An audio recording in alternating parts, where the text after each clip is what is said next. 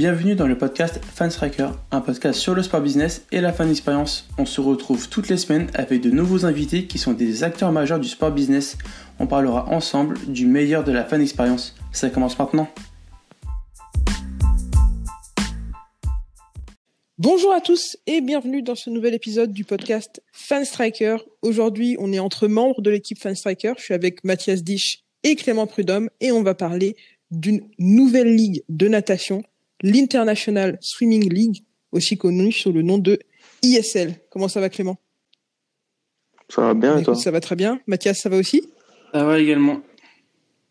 Alors, aujourd'hui, on est là pour parler de l'International Swimming League, qui est, une, comme je le disais, une nouvelle ligue de natation qui a des codes très spécifiques pour euh, proposer une nouvelle expérience autour de la natation en dehors des grandes compétitions qui sont des grands rendez-vous pour combler un petit peu euh, ce vide que peuvent avoir les, les fans de natation. Est-ce que tu peux nous expliquer le concept de la compétition, s'il te plaît, Clément?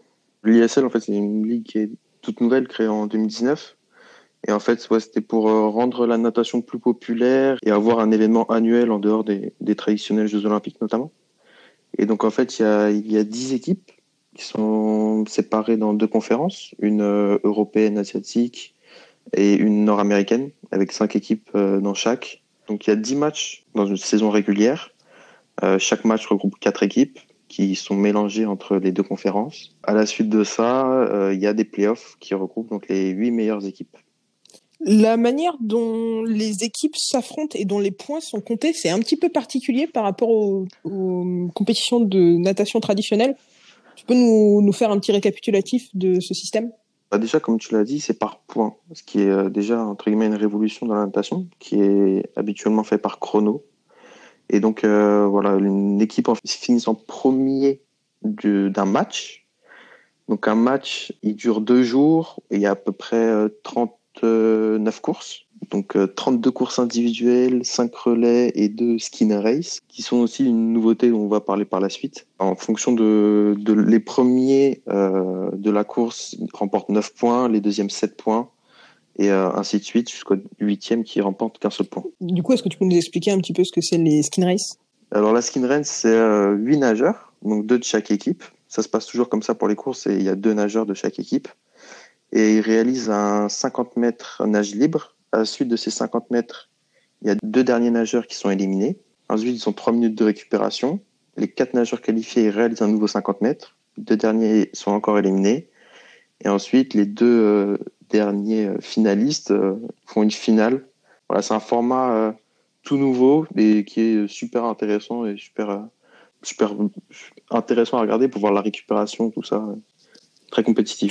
Mathias, qu'est-ce que c'est l'aspect de, des règles de la compétition qui t'intéresse le plus et qui t'intrigue le plus. Qu'est-ce qui est le plus innovant d'après toi? Pour moi, ce qui est le plus innovant et ce qui m'intéresse euh, bien évidemment le plus, c'est les courses euh, skin race. C'est sûr que c'est quelque chose qu'on n'a vraiment pas vu avant.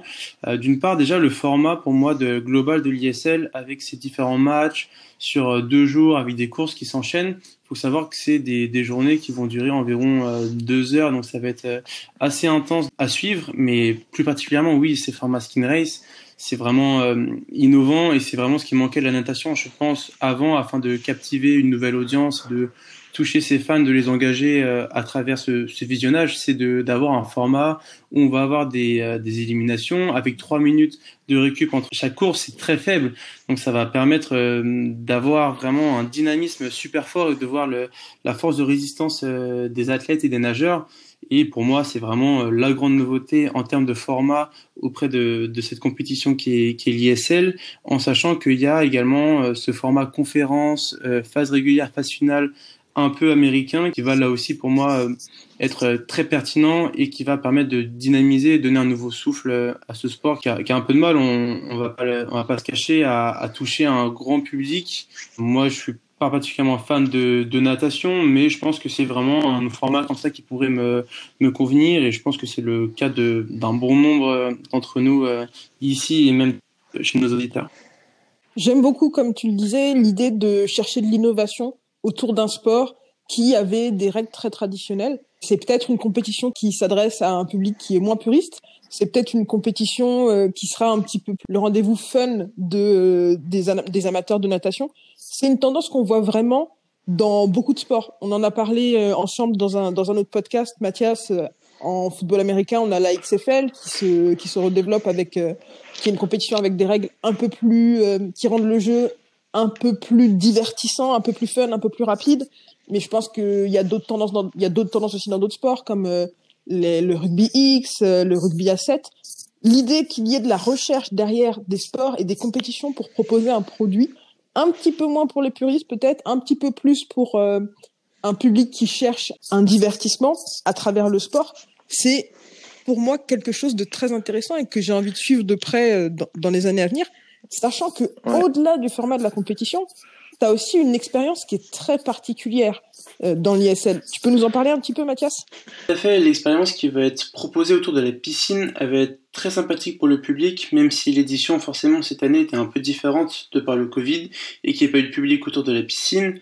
Par contre, de ce qui va être mis en place, il y a quand même des choses intéressantes. Il y a un DJ qui est présent tout au long de la compétition, qui va être bien évidemment coupé lorsque les nageurs vont se préparer et attendre le, top départ, mais qui va être remise par la suite, où va y avoir voilà, beaucoup de, de dynamisme, d'ambiance musicale autour de ça, avec la présence des équipes qui sont euh, au bord de la piscine et qui vont pouvoir euh, encourager euh, leurs nageurs qui sont en train de, de concourir. Donc là, à ce niveau-là, c'est comme je l'ai dit, c'est très dynamique et euh, bah il y a eu aussi cette, ce débat autour de la capacité des, des enceintes qui accueillent euh, ces compétitions, qui sont euh, en général très limitées, autour de, de 2000 places jusqu'à 5000, on peut dire pour les piscines traditionnelles. Mais il y a eu ces idées de ce qu'on appelle pop-up pool notamment euh, pour euh, les phases finales euh, à Las Vegas où pourrait y avoir des enceintes de créer jusqu'à 15 000 places. Et donc, à ce niveau-là, c'était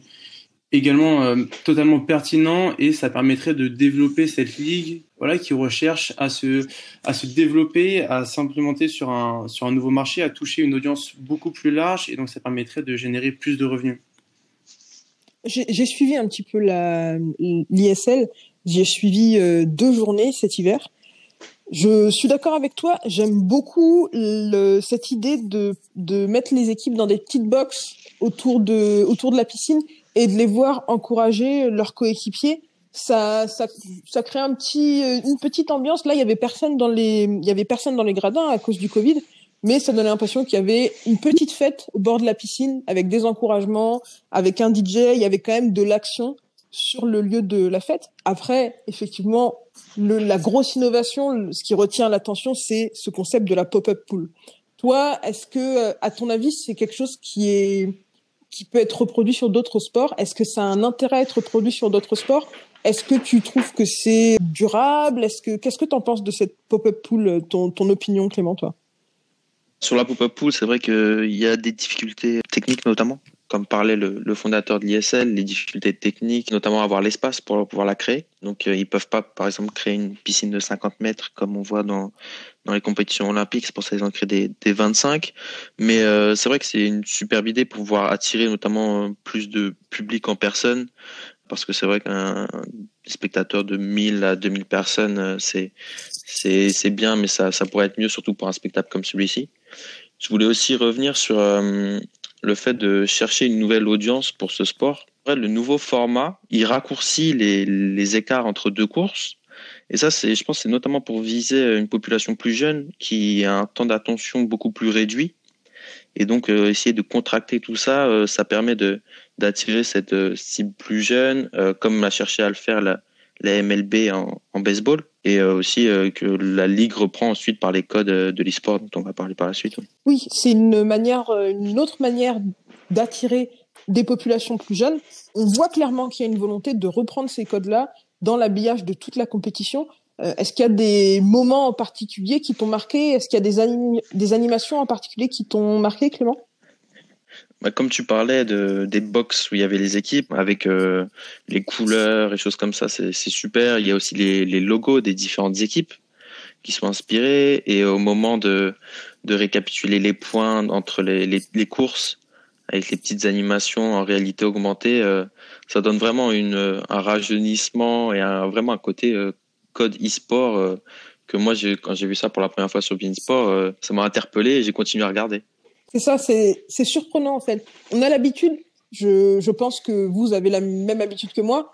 La natation, on l'associe au code très classique qu'on voit dans euh, les Jeux Olympiques tous les quatre ans. Et là, la manière dont l'ISL est présenté, juste, tu vois, le, la présentation des athlètes ou simplement quelques animations euh, visuelles qui sont placées sur ton écran, ça t'attire, ça t'attire l'œil déjà simplement parce que c'est pas conventionnel. Là, on a parlé beaucoup jusqu'ici de l'expérience, de ce qui se passait au bord des piscines. On a parlé des pop-up pools, on a parlé de la compétition. Pour le moment, euh, même si on a un, un intérêt de l'ISL à se dire on va essayer d'attirer beaucoup de gens vers la natation, de faire des, des espaces plus grands pour accueillir les supporters au bord de la piscine, pour le moment, hélas, on n'est pas dans une, situation où on peut aller voir de l'ISL dans les stades. Mais où est-ce qu'on peut regarder l'ISL, Mathias? Il y a beaucoup d'éléments à prendre en compte à ce niveau-là. Euh, comme tu le dis, on peut pas aller voir euh, les, rencontres sur place. Et il y a, deux différents types de, diffusion qu'on va pouvoir séparer. Le premier, ça va être les accords de diffusion qui ont été signés donc par la compétition avec des diffuseurs. La compétition va donc être diffusée dans 140 pays en tout. En France, par exemple, c'est Beansport qui pourra diffuser les différentes euh, rencontres de natation et dans le monde entier, il y a eu des beaux contrats, oui, de diffusion qui ont pu être signés euh, un peu partout. Mais là où c'est également intéressant, je trouve, de, de s'attarder également sur, euh, sur ces systèmes-là, c'est le service OTT, donc la plateforme qui a été développée par l'ISL, qui est appelée, je sais pas vraiment comment on prononce ça, mais en tout cas c'est Island, un petit jeu de mots avec l'ISL à, ce niveau-là. Et sur euh, ce service-là, va y avoir euh, beaucoup de contenu qui va être proposé euh, en plus, même si celui-ci va pas être euh, disponible en direct, qui va être en différé, ça permet tout de même de pouvoir euh, voilà avoir un contenu adapté sur cette plateforme. Je sais que si on suit un nageur en particulier, moi par exemple qui suis pas fan fan de, de natation, mais j'aime bien Florent Manoudou pour s'y représente et parce que voilà c'est une superstar ici en France, je vais pouvoir visionner la caméra qui est focus sur son couloir et donc du coup, c'est quelque chose qui va être vraiment personnalisé, qui va être adapté aux fans. Et c'est là, je trouve qu'il y a eu beaucoup d'efforts euh, de fait. On parlait voilà de d'innovation, de changer un peu cette image du sport et du contenu qui va être euh, proposé de base. Je trouve qu'à à ce niveau-là, il voilà, c'est c'est vraiment dans la cible. Il c'est il touche juste et, et du coup pour moi c'est vraiment euh, voilà à ce niveau-là technologique en, en termes d'OTT, nouveaux canaux de diffusion où ça va pouvoir être intéressant avec également les, les technologies qui vont être mises en place tout simplement. Ouais, au-delà de la distribution, tu as aussi technologiquement de l'innovation sur la prise d'image, la qualité de l'image. On est sur des caméras 8K, euh, des caméras euh, Spider-Cam, c'est c'est pas rien et je trouve que ça change vraiment le, la manière dont tu regardes. La caméra 8K, elle m'a pas particulièrement marqué sur euh, sur l'ISL, je dois l'avouer, mais la caméra 8K, je l'ai vraiment remarqué en regardant la NFL et je trouve que ça te donne l'impression vraiment d'être avec les avec les athlètes. C'est une qualité d'image qui te donne l'impression d'être là. Qu'est-ce que t'en qu'est-ce que t'en penses toi, Mathias? Tu l'as remarqué sur l'ISL la caméra 8K bah, Comme tu le dis, c'est vrai que quand on a vu les images de la NFL qui diffusaient en 8K, hein, c'était vraiment super impressionnant et immersif. Mais je pense que ça jouait aussi de par l'endroit où étaient placées les caméras, qui était vraiment inhabituel pour euh, le football américain. Pour l'ISL, c'est un peu différent, mais on remarque euh, oui que la qualité, elle est quand même, euh, elle est quand même là. Il y a vraiment cette impression d'immersion qui est quand même présente, même si elle est moins forte, comme tu le dis, sur les matchs de NFL, mais euh, les différentes caméras que tu vas pouvoir retrouver vont vraiment apporter, vont enrichir la diffusion avec des nouveaux angles, avec voilà plus de diversité. C'est toujours euh, intéressant à suivre euh, pour capter l'œil du public, surtout pour les nouvelles générations qui, qui, qui aiment bien ça. Et derrière tous les contenus que tu vas pouvoir avoir, qui vont être immersif où tu vas vraiment découvrir euh, les différents sportifs. Là aussi, je trouvais ça intéressant et euh, la réalité augmentée avec euh, voilà les statistiques ou les ou les différentes images, logos diffusés. Là aussi, pour moi, ça on touche dans le mille où on va suivre un peu les tendances qu'on peut retrouver actuellement qui qui permettent de personnaliser un peu tout ça et enrichir cette diffusion télé ou sur tout type de, de canal différents. Pour moi, c'est vraiment enrichi on est d'accord pour dire que l'ISL, c'est une ligue qui est innovante et ambitieuse. Très clairement, euh, on va avoir d'autres ligues qui vont chercher à s'inspirer de l'ISL pour certaines caractéristiques. Si vous deviez garder une caractéristique, une innovation de l'ISL et l'adapter à un autre sport, celui que vous voulez, laquelle est-ce que vous aimeriez garder? Pour vous, c'est quoi la plus grosse qualité de l'ISL Clément, pour commencer. Bah, pour moi, sa plus grosse qualité, c'est euh, d'avoir euh, créé euh, quelque chose qui était demandé par les athlètes, entre guillemets. C'est-à-dire que les athlètes de natation, ils avaient compétition principalement que les Jeux Olympiques et de temps en temps les championnats nationaux. Donc ça fait très peu. Et donc, ils ont réussi à, à créer cette ligue annuelle et ça permet d'attirer les plus grands nageurs au monde. Et c'est aussi ce, le fait d'avoir les plus grands nageurs au monde qui attirent les fans et les spectateurs, ça pour moi, ça a été euh, vraiment, je pense, décisif dans, dans l'ISL. Est-ce qu'il y a un sport en particulier où tu penses que ça serait intéressant de reproduire justement une compétition, de se dire on se fait une compétition en plus avec un, un nouveau format, un truc un petit peu, un petit peu gala, un truc un petit peu différent, plus divertissant en parallèle de nos compétitions traditionnelles? Là, j'ai pas d'idée, mais moi, c'est vrai que quand je m'étais renseigné, fait mes recherches sur l'ISL, ça m'avait fait penser à la fois au, à la Diamond League, qu'on peut voir en athlétisme. Parce que je pense qu'avant la Diamond League, pareil, il, y avait, il devait y avoir que les Jeux Olympiques et les Championnats d'Europe. Et donc, ça me fait penser à ça. Ça me fait penser aussi un peu à, la Formule 1. Euh, mais euh, ouais, je ne sais pas. Honnêtement, j'ai pas encore d'idée sur un sport. Si ça me vient, je le dirai. De ton côté, Mathias, si tu devais garder une qualité de l'ISL et. La plus grande qualité, je pense, de l'ISL, même si c'est un terme qui va être. Euh, très large et qui euh, est forcément euh, en corrélation avec notre podcast, c'est euh, l'expérience. L'expérience qui va être proposée à travers cette compétition, c'est vraiment ce qui manquait à la natation, qui était un sport qu'on peut pour beaucoup de monde juger un peu ennuyeux de par son format de compétition du matin jusqu'au soir et toutes ces qualifications qui sont assez longues, assez répétitives. Il n'y a pas vraiment de d'identité, de créer autour de, de tout ça.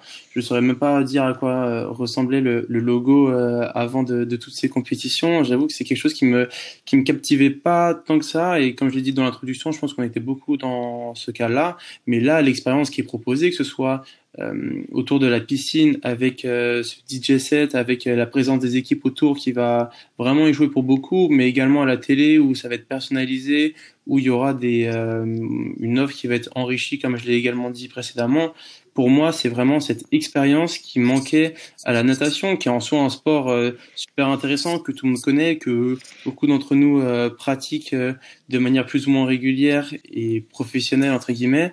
Mais du coup, c'est pour moi, c'est vraiment ce qui manquait et c'est la grosse innovation qu'on peut retrouver dans cette compétition, qui est qui est pour moi une grande réussite, même si elle a bien évidemment ses limites. Est-ce que tu verrais Moi, je je voudrais juste ajouter aussi sur, euh, sur le format au final. Euh, je pense qu'il y a des bousculer un peu le format traditionnel d'un sport, ça fait peur euh, pour beaucoup de fans et choses comme ça. Mais je pense que des fois c'est nécessaire pour l'expérience globale et c'est ce que l'ISL a tenté de faire et a bien fait compter en nombre de points plutôt qu'en nombre de temps notamment, c'est peut-être plus parlant. Euh, faire avec des équipes plutôt que des performances juste individuelles, même s'il y a aussi des performances individuelles. Euh, moi, franchement, c'est le format qui, euh, qui fait que l'expérience globale du spectateur, pour moi, elle est encore mieux. Le fait que aussi, on n'en a pas parlé, mais au niveau des points, il y a aussi un délai. C'est-à-dire que le premier, s'il arrive avec, s'il a un temps supérieur à je dis n'importe quoi, euh, euh, deux secondes par rapport au dernier, et eh ben il prend les points du dernier. C'est-à-dire au lieu de gagner 9 points, il en prend 10. Donc il y a aussi toujours cet intérêt, même si le premier a beaucoup d'avance dans la course, il y a toujours cet intérêt euh, qui reste tout au long. Tout ce qui accroît la rivalité, c'est vrai que c'est très intéressant. C'est les nouvelles règles qui permettent d'accroître les rivalités entre les équipes qui, qui concourent c'est quand même la raison pour laquelle euh, bah, tu restes accroché à la compétition jusqu'à la dernière minute, jusqu'au dernier round, jusqu'au dernier tour, jusqu'à la dernière seconde. Exact.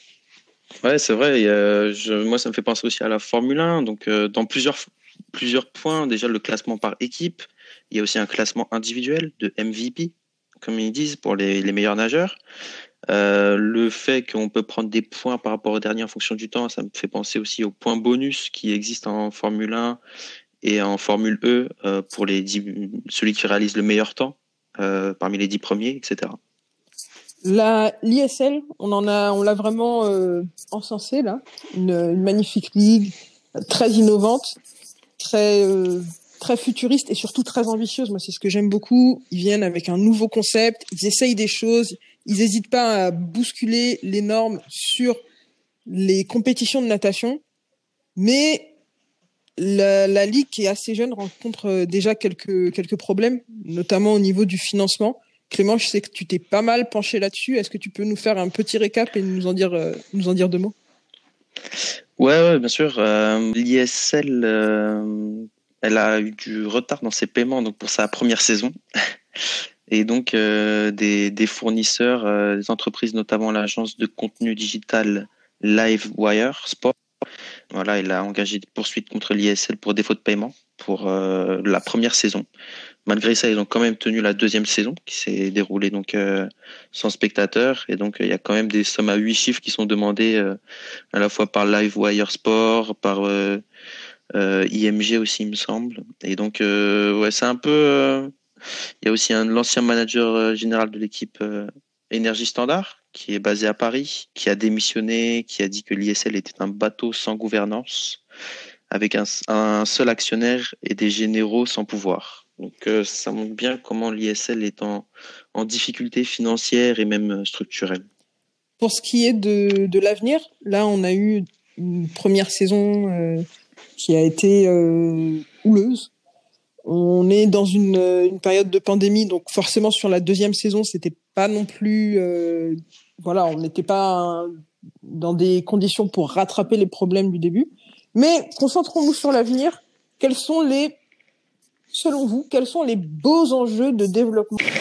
Il y a toujours cet enjeu pour les nouvelles ligues, comme on a pu le voir avec la XFL, qui a eu beaucoup de, mal à, se lancer à de multiples reprises. Il y a ce besoin de revenus qui est pas immédiat, mais qui est totalement présent à court terme.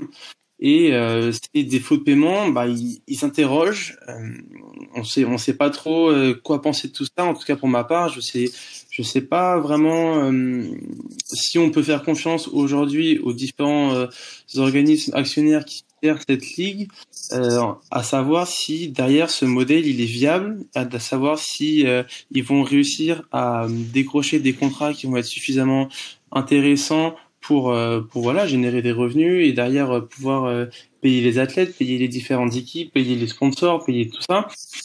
Je, je m'interroge beaucoup. Ce modèle, il est super intéressant. Moi, je suis totalement fan et pour moi, c'est vraiment la direction que doit prendre la natation euh, aujourd'hui à l'heure actuelle. On l'a bien vu avec l'implication et l'engouement des athlètes autour de ça. C'est un, besoin qu'il y avait, mais pour le futur, euh, bah, ce problème financier, c'est un, un, un vrai problème. C'est euh, une vraie euh, incertitude à l'avenir. Mais je pense que si ce problème est réglé, que si jamais il y a des revenus qui commencent à tomber, que les droits de diffusion pas s'envolent, mais qui deviennent vraiment conséquents dans de nombreux pays, peut-être qu'à ce moment-là, on pourra parler de réussite pour l'ISL, mais on n'en est pas encore là. J'attends aussi, enfin, on, attend cette stabilité financière euh, pour voir ce que va pouvoir donner euh, cette ligue. J'attends aussi moi de voir ce que l'ISL va proposer aux supporters quand on aura la possibilité de, de retourner sur place. Qu'est-ce que ça va donner? On sait qu'entre la première et la deuxième saison, il y a eu des efforts de d'expérience qui ont été créés. Et là, la deuxième saison, elle a dû jouer totalement à, huis clos. Est-ce que pour, euh, on croise les doigts, la troisième saison, quand il y aura des supporters dans les gradins, on aura quelque chose de dans le stade de très réfléchi, de très engageant, de très innovant? À voir, on garde un œil là-dessus.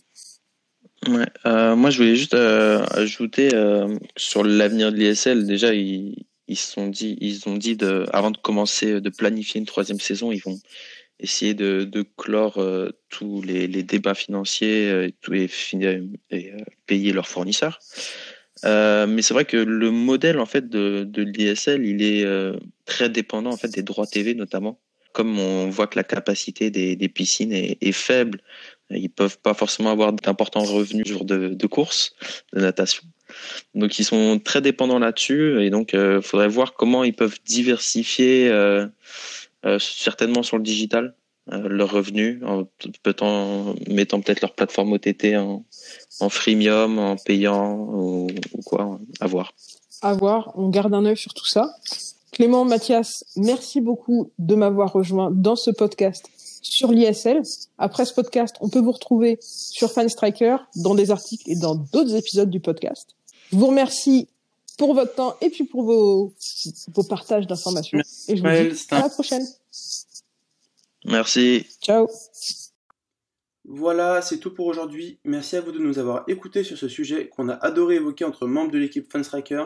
Le développement de l'ISL est très intéressant et on va suivre les prochaines actions attentivement. En attendant, je vous invite à nous suivre sur les réseaux sociaux Fanstriker et également sur notre site internet fanstriker.com. A très vite